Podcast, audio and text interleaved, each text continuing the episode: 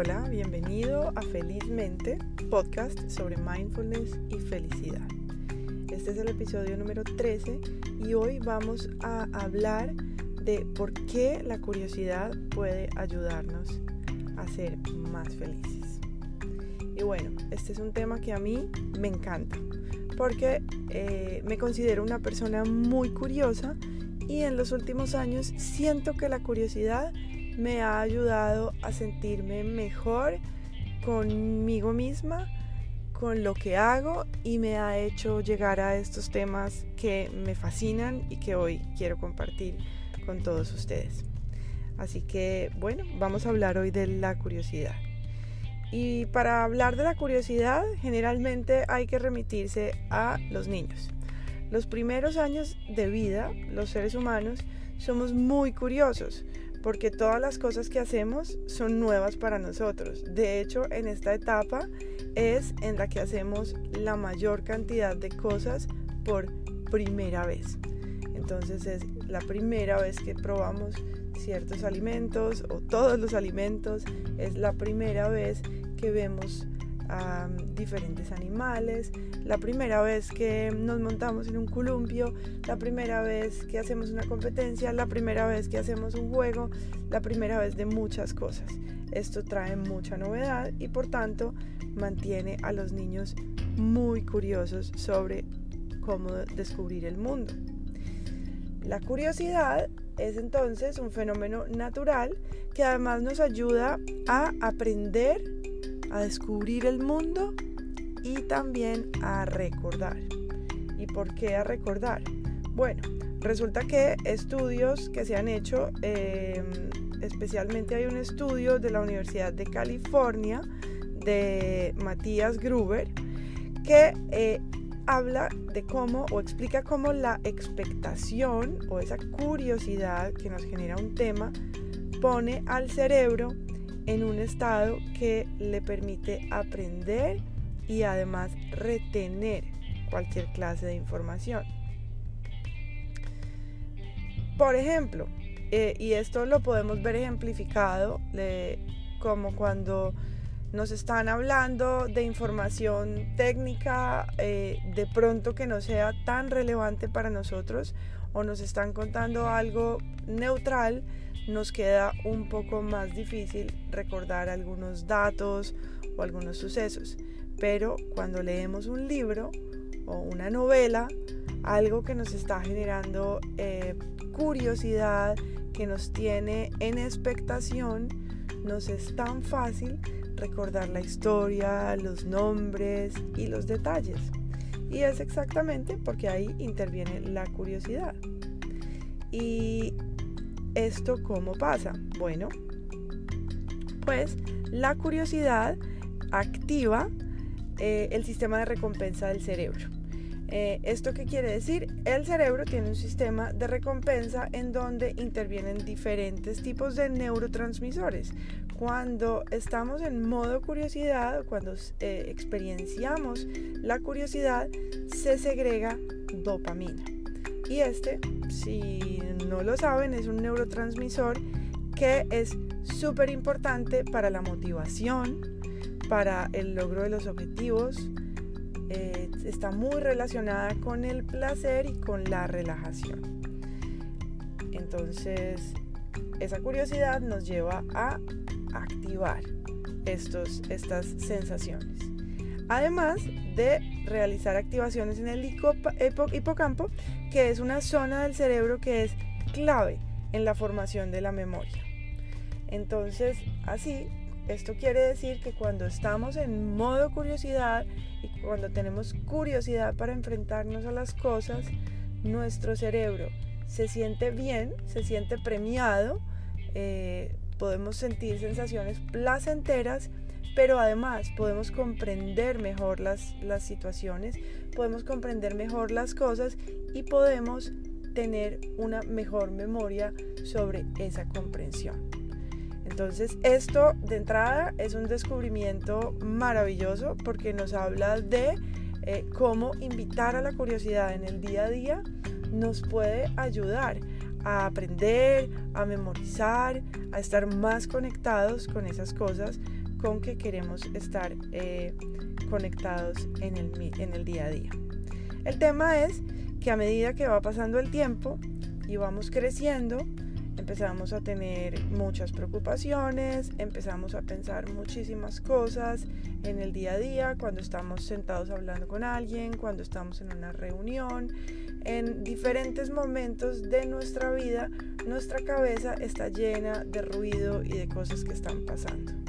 Y además tenemos ya todo un bagaje de creencias eh, que hacen que vamos perdiendo un poco la curiosidad porque ese bagaje que tenemos intelectual y esas creencias lo que hacen es que perdemos la curiosidad al sentir que ya tenemos las respuestas a muchas cosas.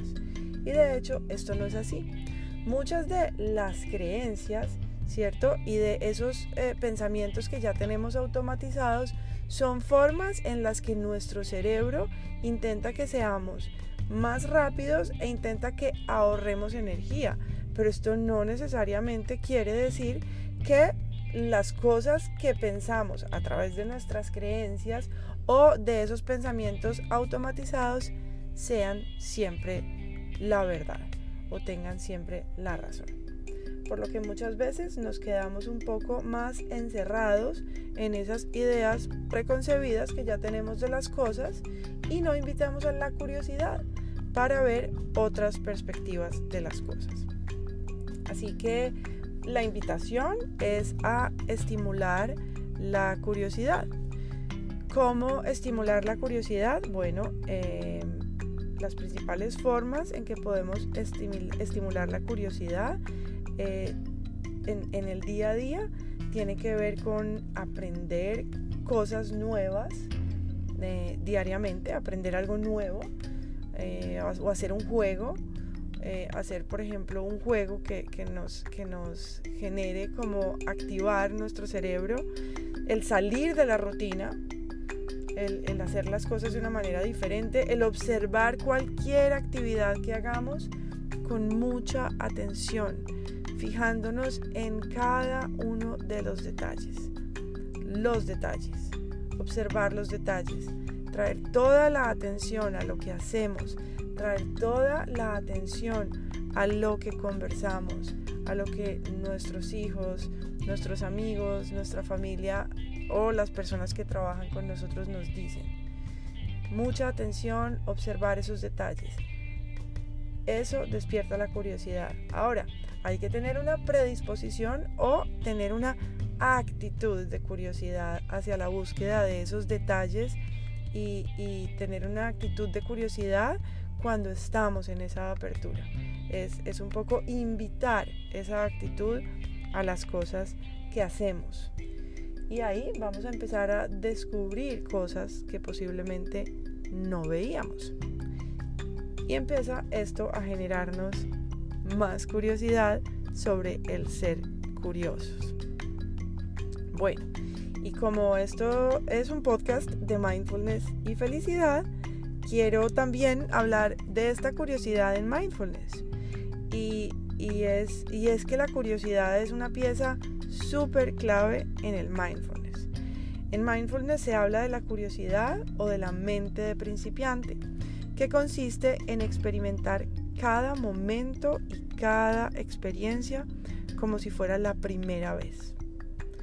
Con mucha frecuencia nosotros traemos al momento presente los recuerdos de cosas que ya nos han pasado, las expectativas, los deseos, haciendo que rara vez vivamos lo que realmente acontece como un momento nuevo. Así que en mindfulness lo que buscamos es mirar cada cosa con esa curiosidad y esa mente de principiante, que son además la clave de no juzgar la experiencia que tenemos en el día a día, de no juzgar los pensamientos que a veces tenemos y, por los cuales nos criticamos que no nos gustan, de no juzgar las emociones que experimentamos, de no juzgar las situaciones, de no juzgar a los demás. Bueno, si, si has oído algo ya sobre mindfulness, entenderás que el no juzgar es algo clave en mindfulness para realmente podernos conectar con la experiencia del momento a momento. Y la curiosidad es también el ancla que nos mantiene en estar en ese momento a momento. Porque si traigo la curiosidad para observar lo que tengo frente a mí en este momento, si traigo la curiosidad a sentir detalladamente las sensaciones de la respiración en mi cuerpo, en la zona de mi nariz, en la zona de mi garganta, en la zona de mis pulmones, en la zona de mi estómago, si realmente llevo esa curiosidad y puedo fijarme en esos detalles, en, en esas distinciones que hay, en esas sutilezas que hay entre las diferentes sensaciones que experimento en el momento a momento, puedo más fácilmente quedarme anclada a ese momento a momento. De hecho, eh, Ellen Langer, que es una psicóloga eh, profesora de, Harvard, define mindfulness como el arte de hacer distinciones. Es por eso, porque mindfulness eh, implica participar de forma activa en ver los detalles, las distinciones de cada instante de nuestras vidas. Y así alejarnos un poco de, ese piloto automático, de no darnos cuenta de que cada instante es diferente al anterior.